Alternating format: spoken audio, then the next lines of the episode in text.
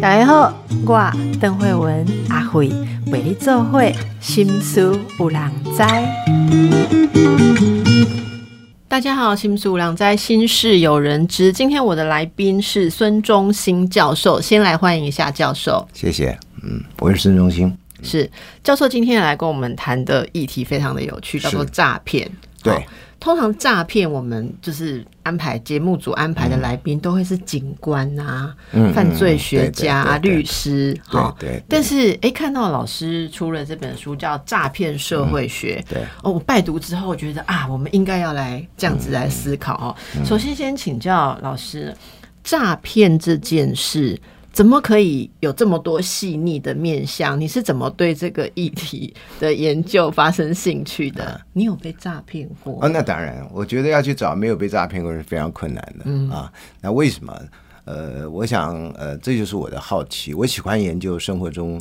人人都会碰到的事情，像我以前研究爱情社会学，对啊，那其实我还研究了幽默社会学，只是因为被介绍比较少。我也研究知识社会学，这跟我们生活都有关系啊，所以呃，我对于这种现象，我本身抱着强烈的兴趣啊。那刚好在我退休前三次，我教了三次的诈骗社会学。那一个原因是，当然自己有被骗过，但自己有被骗过，这其实不是一个很好理由，因为那件事情对我来讲不是很大的事情啊，被骗金额也不多啊，五千多块。也是像我们这样，就是被设一些圈套，然后就转了钱出去。哦，没有没有没有没有，我我那方面很谨慎。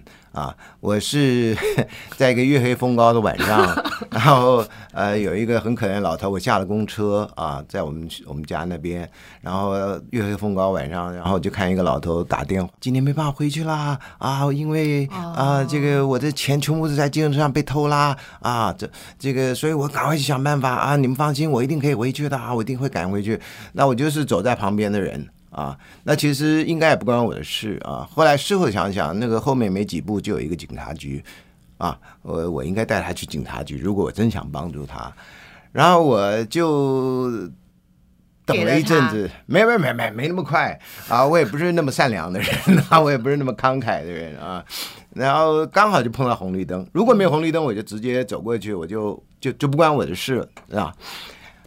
那就是因为那红绿灯啊，然后就停下来，然后我就撇头问他，因为刚好都走在我身边，他很焦急的样子，啊，我就说，那你欠多少钱你才能回家？啊？他说：“哎呀，先生，这个我是南部来的一个工厂的经理，你看这是我名片，就给了我一张名片啊。呃，我是因为来台北办事啊，坐自行车掉在车上。我说那你可以找警察广播电台啊，他们有那个协讯服务嘛啊。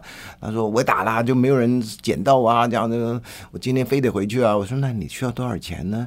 他说哎呀，我是那时候还没有高铁，我记得他，所以他说我是坐飞机来的啊，所以我现在回去的机票也不见了，所以大概需要个两三千块吧，这样。”啊，我说那呃你总共需要多少钱呢？他说你既然问起了，我还在兄弟饭店，还有那个账还没结，这哪呢？就是三千五这样哈，我就非常啊，沙利说这样吧，我就借你五千。然后他想说天哪，这人是 啊，对，我就借了他五千。然后他说我一定会还你，我一定会还你。然后叫了辆自行车就走了。我想呢，他怎么还我呢？啊，所以。老师，我觉得这例子太有趣了哈，因为您这么一说，我们所有的观众朋友哦，都开始在想起自己被诈骗的历程哦。您在书里面对这种事情有很细腻的解析哦，我就说先就用这个例子来说，这在诈骗里面，呃，你有一部分有写到说，它有一些呃关键哈，例如说你刚刚讲的，我就在用你的书里面写的，试图去了解那个过程。第一就是。呃，他诈骗你，你说到诈骗，不是只有说几句话，它是有几个层次，包括动机、行为，还有互动，还有结果，还有结果嘛？哈，那就像刚刚这样一件事情，大部分人看到就说啊，其实那时候就是。一般老人家就会说是有吸到手帕上的什么东西才会莫名其妙的失心了。以前就会说金光党，但事实上那都是一种心理的作用哈。那所以老师可以就这个跟我们解析一下。所以像这样一个过程有哪些？呃，你刚刚就是书里面讲的这些细节。我觉得第一个千万不要谴责被骗的人。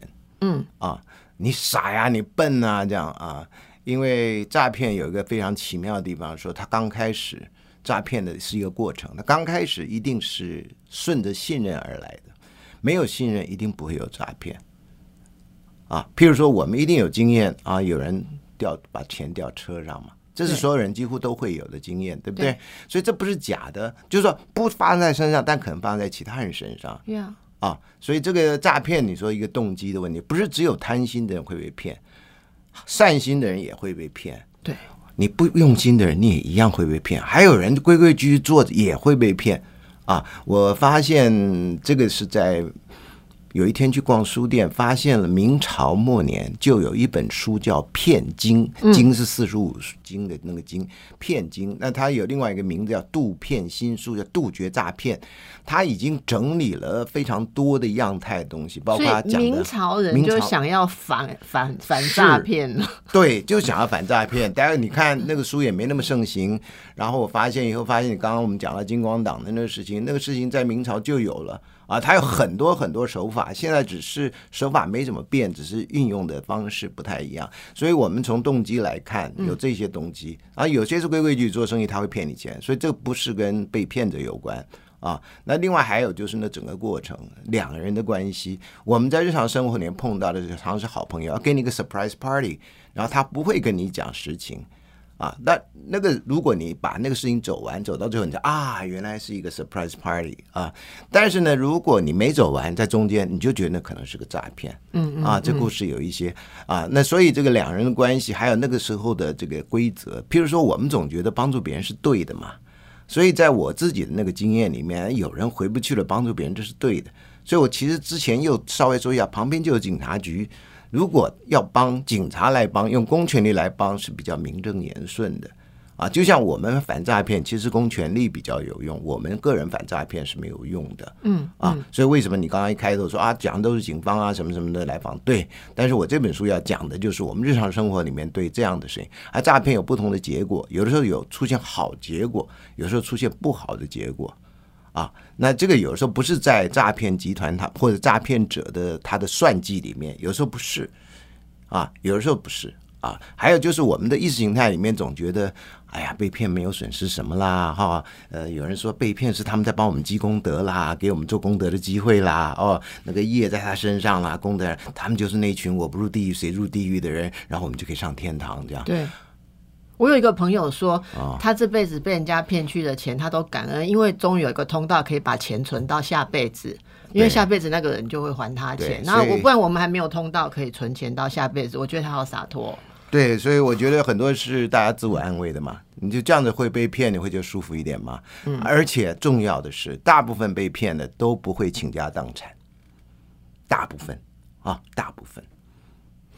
诈赌被诈赌的有时候会倾家荡产。我有一个远亲呐、他是被诈赌到输掉他的祖产的大概一半以上。他是一条一条我知道，接的房我知道，契这种这样签的种这种故事很多了、嗯啊。呃，但是我比我觉得这个情况还是很少，因为你必须有相当资本，你才可能玩那么大的游戏。嗯，我们一般人没那个资本，玩不起那个游戏。啊，我这个是为一般人写的，所以我不会那种比较极端的 case。我讲，譬如说，我们也常常在新闻里面听到中年妇女被一个海外的一个华裔的军官啊，什么样的诈骗，通常都七十万左右这样啊。我现在归纳出来，大概就七十万 啊。你连面都没见，你就把钱汇给人家嘛？对啊是，对啊。你像那个七十万，他一定有嘛？但不是他所有财产。或者没有到呃危及他生存那样的程度。对对对，所以我们大部分被骗就是这样。那被骗的人，或者刑罚上比较轻，因为在中华民国的法律里面，大概只有七年以下有期徒刑，非常轻。啊在中华人民共和国的法律里面，十年以下。如果他诈骗金额很大，这个十年不是你算一下，呃，什么投资成本，什么什么什么 CP 值，什么什么效益，那是很划得来的，对某些人。老师，那那您有写到、有一有就我我蛮有感的，就是嗯你刚刚是从信任开始说起的啊、是是，你在书里面有提到说，信任有几种看法哈，有人认为信任是一种人格特质，对有人认为信任是我忘了你讲你讲了三个嘛哈。有的是社会制我度我、嗯。我印象中哈，呃，我曾经遇过有人，他就是以行骗闻名，哦，包括金钱关系上面的行骗。但是这个行骗者哦，他最常用的一种话术就是，如果对方不信任他的时候，他会说对方，呃，你有信任问题。对对对。然后有一些被骗者被骗之后。会很恼恨，或者说自责，所以有我的工作有时候会接触到因为这样心碎的人来咨询。然后我听过一些说法，就是说那个过程回忆起来，就是好像不信任别人是可耻的。你能不能就信任这件事，在我们文化里面是扮演什么角色？然后有有些人其实明知道这个怪怪，可是总觉得说我去怀疑人家很丑恶。对，没有错。呃，我们通常讲信任有这个人，你除了讲人格特质外，就是人际信任啊啊！我信任你是因为你是我亲戚，你是我有血缘关系的啊，或者你跟我是同学啊，你跟我是亲戚啊，所以呃，很多人认为说你怎么会被陌生人诈骗？那不是陌生人，陌生人是透过我亲戚介绍的，透过我朋友介绍的，透过我亲戚介绍。以前是早期是拉保险嘛，对对对对，拉保险通常亲戚拉完了，亲戚关系也就没了嘛。啊，早期的了啊，所以这个新人有一个部分是沿着我们的人际关系在在在走的啊。那另外一种是制度，我们不认识人，但是我们相信那个制度。比如说有个警方打电话给你，有警方嘛，这都没有错的嘛。有检察官嘛，这也没有错嘛。但检察官会不会打电话给你，这个就必须你有相当的法律知识才知道嘛。对，现在还流行鉴宝局打。对，反正就是有这种官方机构打，绝对不会有火星人打给你。是，因为你不会相信，那不是你生活中的东西，所以这个是制度问题，由这个制度来让我们相信，所以他们必须造伪造了很多相关的啊，就是关联。然后你不相信，你可以打这个电话去，你打电话就是又他们的人啊，那那接的电话当然就是他们的人，那个所以听起来像环环相扣，所以这个部分也有信任，因为社会不信任我们是不可能存在的，这是最基本的道理。所有的社会都有一个成本。但这个成本就是为了社会的存在，我们必须信任彼此。这这很有趣哦！我在看您写这一段的时候，看到一些例子，还真的。你有一段讲说，从早上起来要到我们出去，第一个你要相信闹钟的时间是真的，没有被人家偷改嘛？哈，没错。然后你出去之后，你基本上相信，嗯，为你驾驶的人，比方你坐个大个计程车。其实我常常觉得，我常常觉得搭计程车是都市生活里面一个很大的。信任赌注，对不对？你就要坐上没错车，所以这个惊悚小说都会从这里开始啊。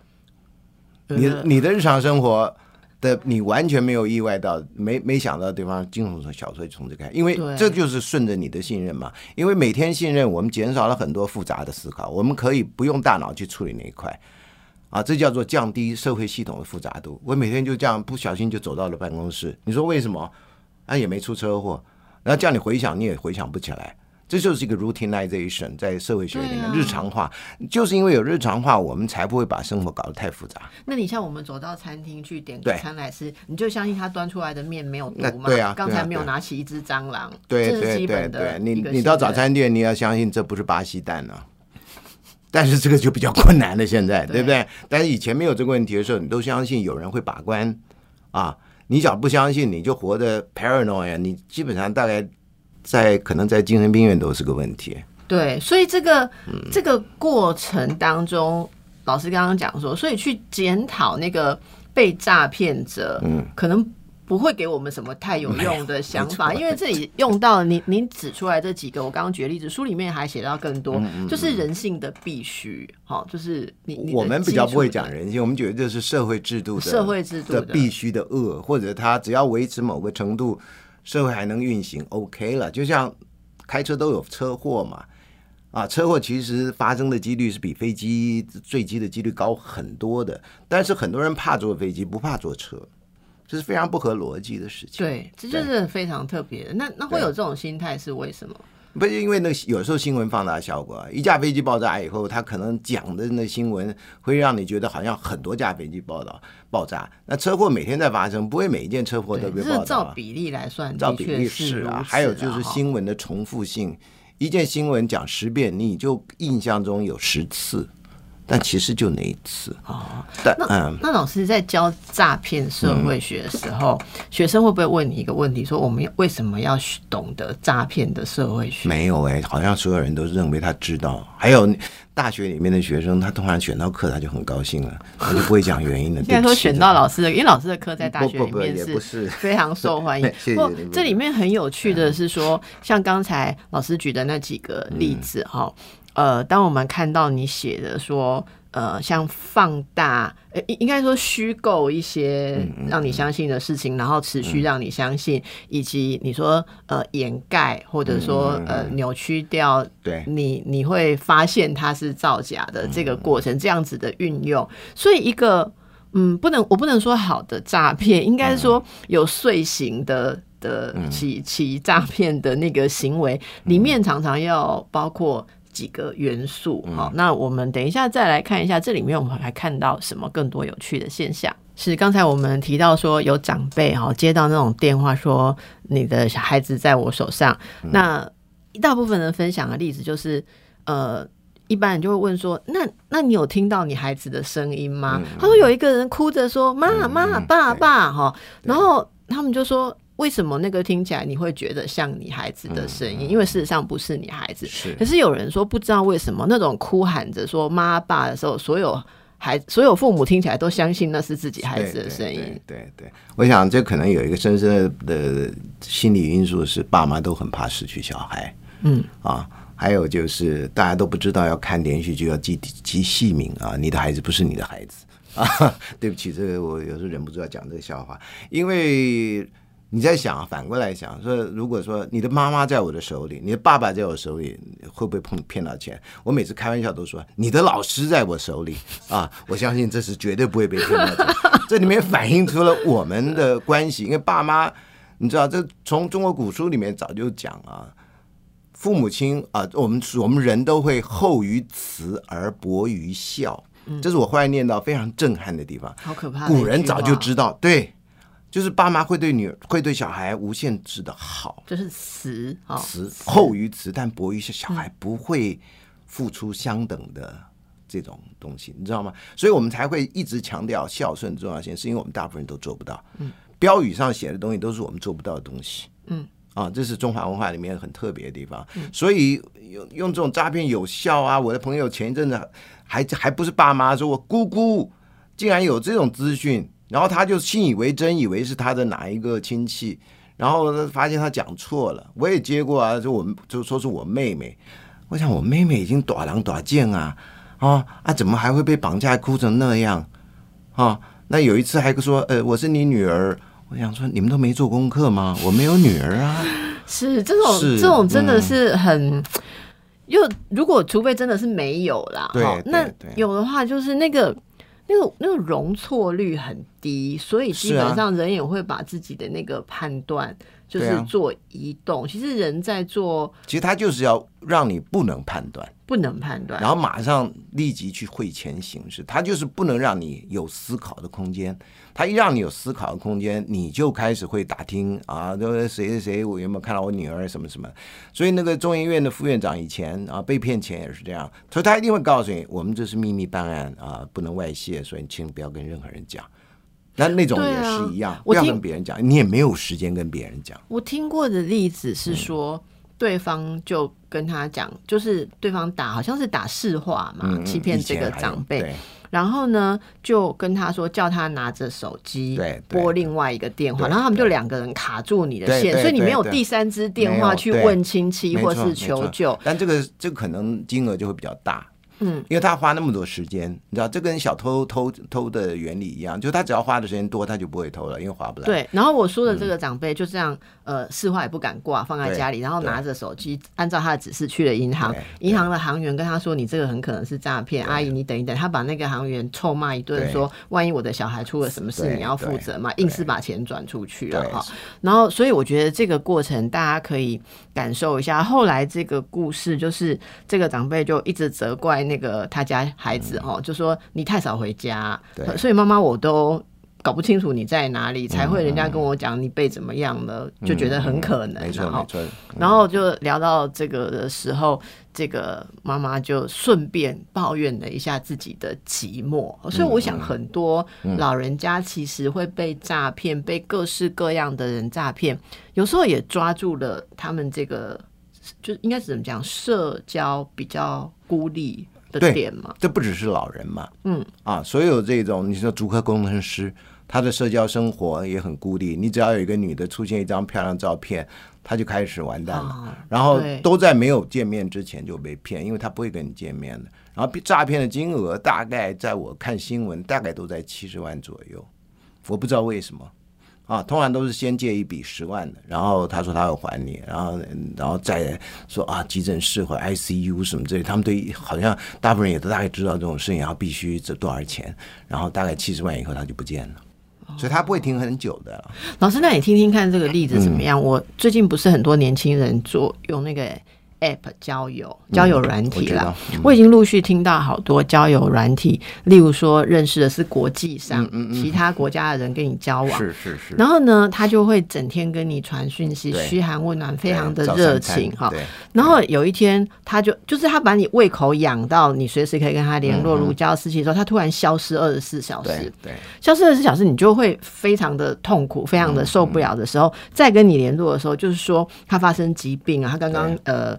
呃呃，工作的时候在工地受伤啊，要不然就是呃有什么疾病，哎，就是疾病急伤或什么，然后就说他现在状况非常的危急啊，然后他又没有办法拿到钱什么，对，就要你立刻汇。在这种状况之下，我发现好多人是同样的一个公式，而且都在那二十四小时的失联之后，会很快速的把钱汇出去，这是为什么？情感勒索嘛，你如果你对他没情。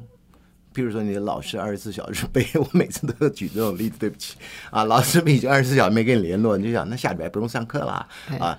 所以你这种人的关系不一样嘛。刚刚很少人会觉得老师年纪大了，不知道要不要。对 对对对对，也偶尔也有人这样想。但是但是重要的就是，这是诈骗者跟被骗者要建立的关系。他建立这关系以后才好行骗啊。因为陌生人其实某种程度说那是陌生人怎么这东西相信陌生人，我们是不会相信的。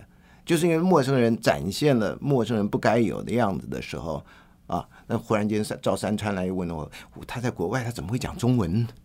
而且中文讲的还蛮不错的，这所谓中文还包括输入，对不对？你现在用翻译软体吗？不太可能吧？因为还有就是有些人确实在网络上认识了外国朋友。这个是有的事情，咱没有诈骗的，嗯，这个有，所以我刚刚讲说这个东西真假难辨，也就在一开始的时候，所以我说信任跟诈骗其实是一个连体婴，在某个部分它是一模一样，不发展到后面你看不出来的，对，但发展到某一段它就断了，它就不会再给你，它就人间消失了，不会再出现，所以它就变成到你的意思就是到结果对。才会有有对。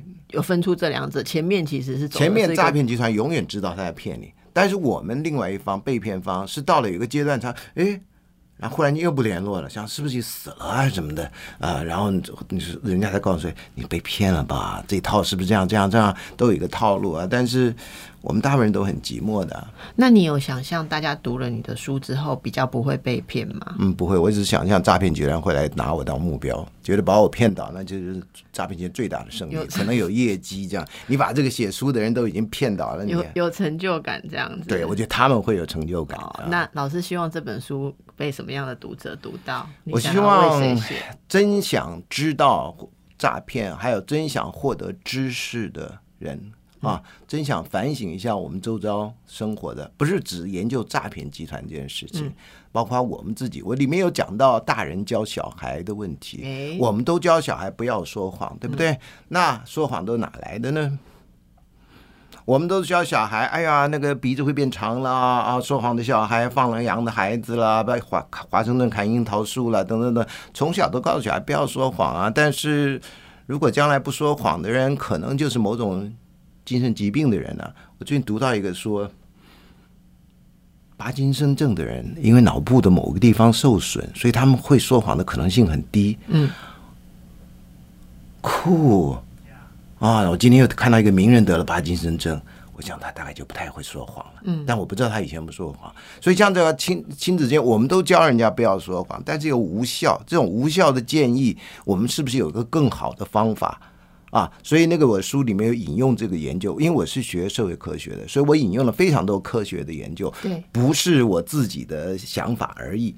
那他就说，我们教养小孩，重要的不是叫他不要说谎啊，因为这是绝对不可能的啊。那你教他什么呢？叫分辨什么时候可以说谎，什么时候不可以说谎。譬如说，一般讲的白色谎言，善意的啊，那就是那个老师很胖，你千万不要这样讲。啊，你看到的那个老师尤其白胡子，你就说：“哎呀，老师你仙气飘飘，你不要觉得他很老啊，不要怎么样怎么样，这是基本礼貌啊。我们很多社交语言客套话，这个基本礼貌，你要是学不会，将来在社会上是很辛苦的啊。”你说的这个，我想到，如果是像那个嗯某种自闭特质的孩子，他们有一个典型的测验啊。那我们以前在操作那个测验的时候，就是呃。在孩子坐在面前，我们就说一个情境，说一个故事给他听。那那故事就会跟他描述说啊，比方一个小男孩啊，小明跟小华进到一个房间啊，然后我们就请这个小华哦先背对着，然后。呃，小明哦，就是把我把球对放到哪里，再把它交换。那交换之后，这个等一下那个呃小华转过来的时候，他会去哪里拿球？对，你知道，就是有自闭特质的小孩，他真的我看过非常多，你真的很惊讶，他没有办法站在对方会被欺瞒的那个立场，对他世界没有那样子的东西去想，所以那那可以说，其实。你这样说，诈骗是一个蛮精致的，人要互相设想，你会怎么想？我怎么讲？你会怎么想的那个过程啊？某种程度是一种小的哈，不是那种很严重的诈骗，是一种社交的学习啊，那是一个礼貌啊，礼貌了哈。这这这个真的蛮有，但是那个就是那个程度在哪里的问题。那每个人的程度尺度不一样，这中间就有很复杂事情。比方你里面有一章写到那个爱情世界里面的欺骗，这是大家都很讲起来就会很有情绪的事情哈。那我里面看到您也引用了一个研究啊，这个其实那个也样本也蛮大的哈，就是说人有不同的。那种对待伴侣，到底他应该诚实？就就我其实我讲诚实就主观的，就是说他到底应该要分享多少？有人对用一个就是说义务。原则跟这个自主原则，那这两个看起来很震撼呢。所以我刚刚在偷问老师说，如果我遇到自主原则，我常常会觉得很受伤，应该是我自己有问题。老师不假思索说，对，是自己有问题。那个那个东西就 是像那个自主，就是有人觉得说，呃，我不需要告诉我的伴侣，我在跟别人交往啊，或者说什么什么很多。然后您这边还有写到说，呃，会这种关系里面的。假设隐瞒或者是什么，这个很难讲。你要讲欺骗还是隐瞒哈，还是什么很难讲。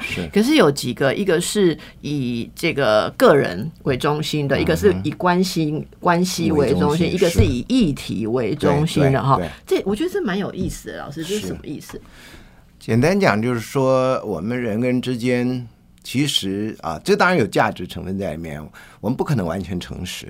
不可能嘛？对，这是绝对不可能的事情，所以我们必须容许有某种程度的隐私权啊，可以如果用现代化来讲啊。呃，虽然在谈恋爱的过程里面，很多人觉得我会对你完全诚实啊，这句话就是不诚实的开始啊。你顶多就能讲，就像我们讲的小孩不可，你不不可能叫他不说谎，但你能说我对重要的人我绝对不说谎，我可以为礼貌而说一点小谎，但我绝对不会。撒一个大谎啊！礼貌这件事也好难定义。呃，有人就会觉得其实还好啊。有人会觉得说，我昨天劈腿，我不告诉你是对你的一种礼貌。也有人这样认为。对对对对对，但是通常礼貌是应该有个社会共识的。我们现在大的问题都是没有社会共识，是自我定义的啊。我觉得这是礼貌，呃啊啊，这这个就有代间差异。我跟我的学生常常就有这种代间差异，他们觉得那个是礼貌。老师说一个，说一个代间差异。好，看你有没有真的体会代间差异。这不是讲关系了啊，呃，也可以讲关系吧？好吧，呃，早早几年啊，这个呃，大学里面有这个一夜情的网站啊，这是我后来才知道的啊。有一个男生就跑来跟我说：“老师，你知道我们系里有这个一夜情网站吗？”我说：“我不知道啊。”呃，我我年纪大了，我那时候虽然年纪没有现在那么大啊。他说：“你知道那个一夜情网站里面只有一个女生，你知道吗？”我说：“然后呢？”他很不要脸呢。我说：“那上一夜情网站男生呢？”对吧？他就没有思考这个，所以很多时候我们谴责别人的时候，我们是忘掉自己。诈骗的问题也是一样，我们很容易看出别人的诈骗，我们很少看出自己的诈骗或隐瞒或说谎。因为自己都觉得说这个是合理的，对，应该大家都觉得合理，那不就是你骗我骗你吗？对，对不对？那就是没有一个共识嘛，才才会出现你刚刚说，哎，我是为你好，你为我好，你要不让我知道一下，要不让我同意一下。尤其我们是成年人啊，你说爸妈对小孩好，小孩不是成年人，那你可以说我是监护人，所以我们这样。但是谈恋爱的过程，大部分人都已经是成年人了。你连成年人都没有像没有尊重对方的心，还能说我尊重你？这不就是瞒天？这就自欺欺人啊！对对，因为有时候是呃，如果说你自己觉得这样子的原则是合理的，可是对方有时候是很明白的告诉你，像我就有智商过一些伴侣，那嗯呃，某一方他后来会非常痛心疾首，然后非常伤心的说，当初有说的非常明白，我不要。除了两个人之外，还有第三者的关系。如果你有，请你告诉我，那我就不要。你要让我有这个知情，然后不要的权利。知情不同意。对对对，但是 对方却为了要，就是您这边有写到嘛，他是为了保有这个关系，或为了这个利益，所以他就故意忽略，或者说呃，明知你是不同意的，而。呃，不告诉你有第三者的事实，这个就是一个蓄意的欺骗了。不只是蓄意，还展现了权利啊，也表示我我可以控制场面呢。我可以，我要怎么样就我要怎么样就怎么样，你得听我的。这个跟后来发展到 PUA 那种就更高尚。对啊，对 PUA，我们说那个如果不熟悉的听众朋友，我们之前也有几集专门探讨过那个 pick up。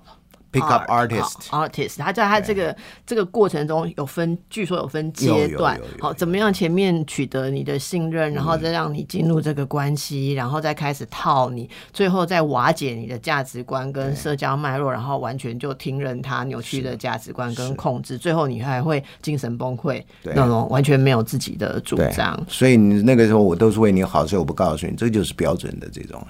嗯，好，所以大家可以稍微深入一点去看看。诈骗这件事情其实不是讲几句话，不是那么单纯了。我们等一下再回来。在《诈骗社会学》啊这本非常有意思的书里面，老师你引用的研究会有好几百个吧？对，看了很多书，看很多研究。所以很多人对于这种呃人际的现象、社会的现象，其实做了很多有趣的研究。是是是，甚至有人会去整理说。哎，你说在政治上或国际上，对，哎，政治跟国际上，嗯，就不就不叫诈骗，而是它是一种技术，或者是对对，这一直有两种看法啊，一种看法就是相信国际政治或者一般政治就是尔虞我诈，所以这是正常的。一定这么黑暗吗？没，所以这是一种嘛，就是比较属于马基维利式的嘛。那为什么我们都要假装成我们要政治人物？对啊，这就是所以这就是另外一个看法嘛，认为呃这种尔虞我诈是一种偏，是一种 dark side 这种黑暗面，所以我们应该站在光明面，这样子政治才会越变越好。啊，所以这样子的话，我们才期待我们的政人物要诚实，所以我们就有这种两种冲突的意识形态在那里。所以很多人就是换了位置换脑袋嘛，这不是不好的话，他看到的东西越来越不一样，他的思考的范围就不一样，他当然有些决定就跟他当初会不太一样。就像我们成长以后看的事情，跟在小时候看的不一样嘛。所以那这还有的是国内政治的问题，有些是国际政治的问题。那我引用的比较多研究是研究美国的啊，不是说美国特别我而。我诈，而是美国的资料特别的公开，所以对于这种政治上尔虞我诈，我们可以有比较多的资料佐证。其他的国家很很多资料不能公开的啊。那还有就是，你一旦批评其他国家，可能就会被化成敌人或者化成什么这样。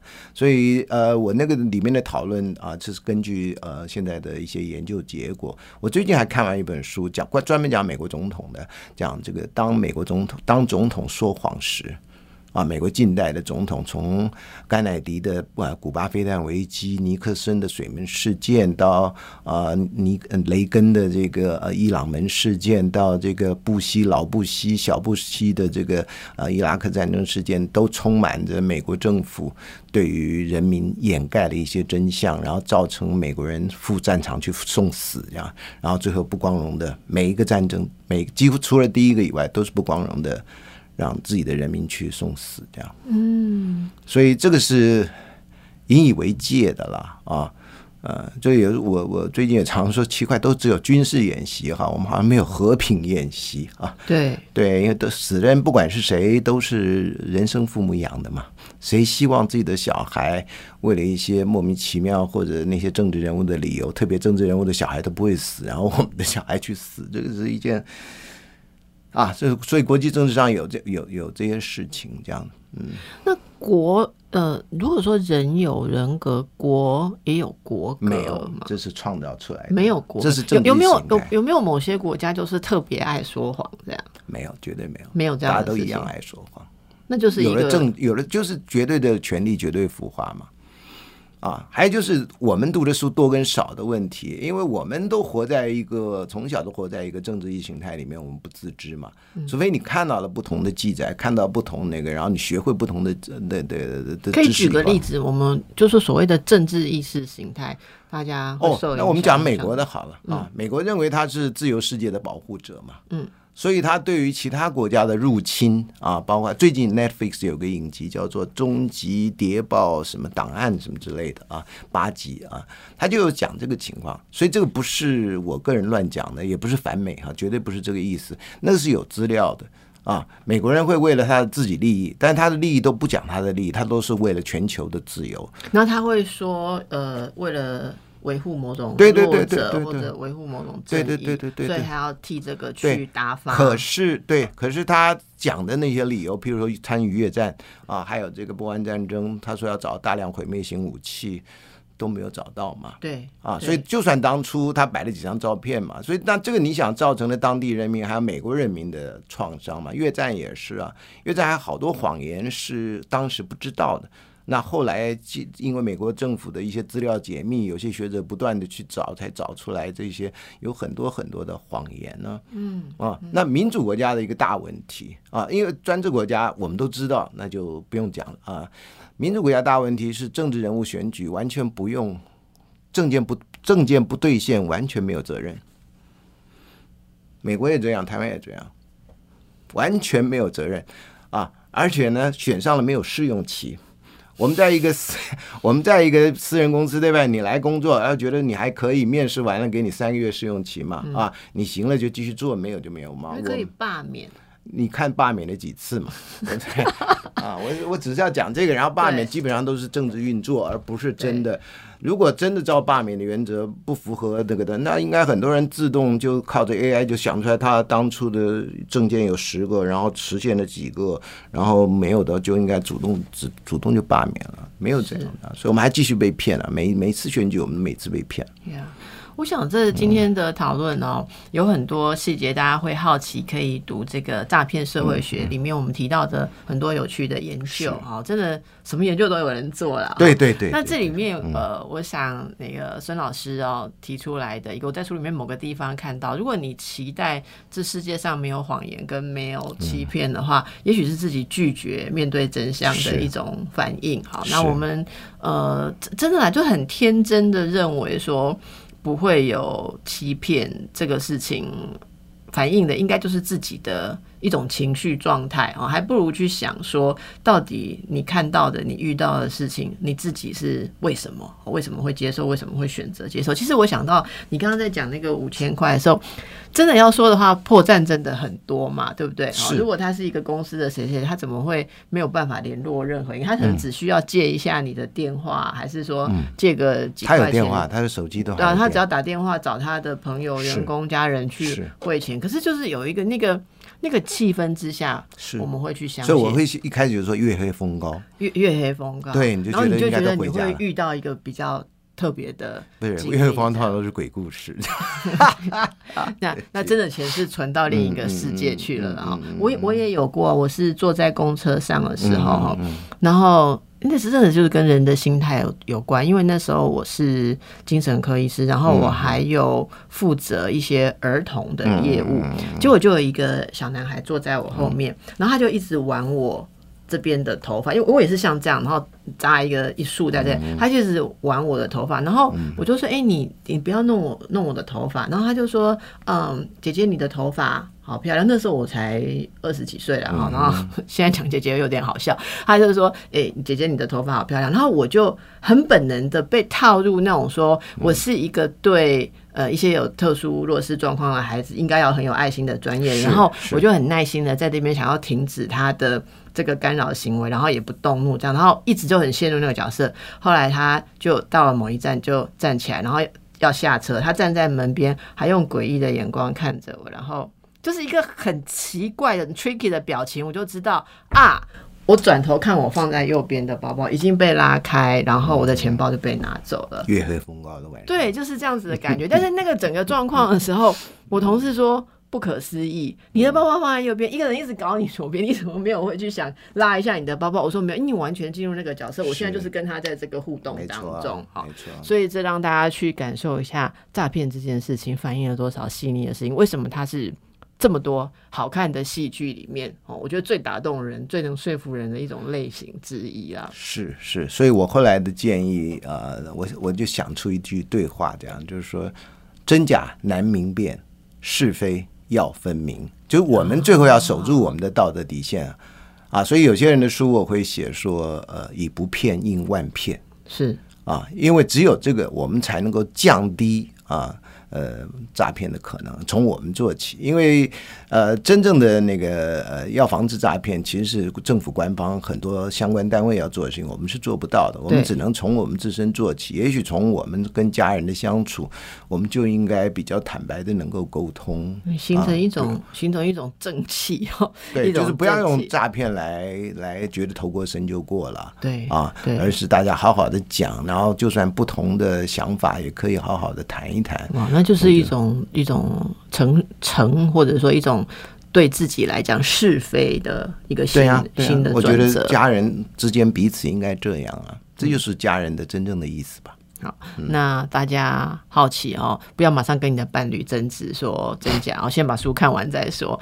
非常谢谢孙教授今天来带给我们的分享跟启发，祝福大家，谢谢。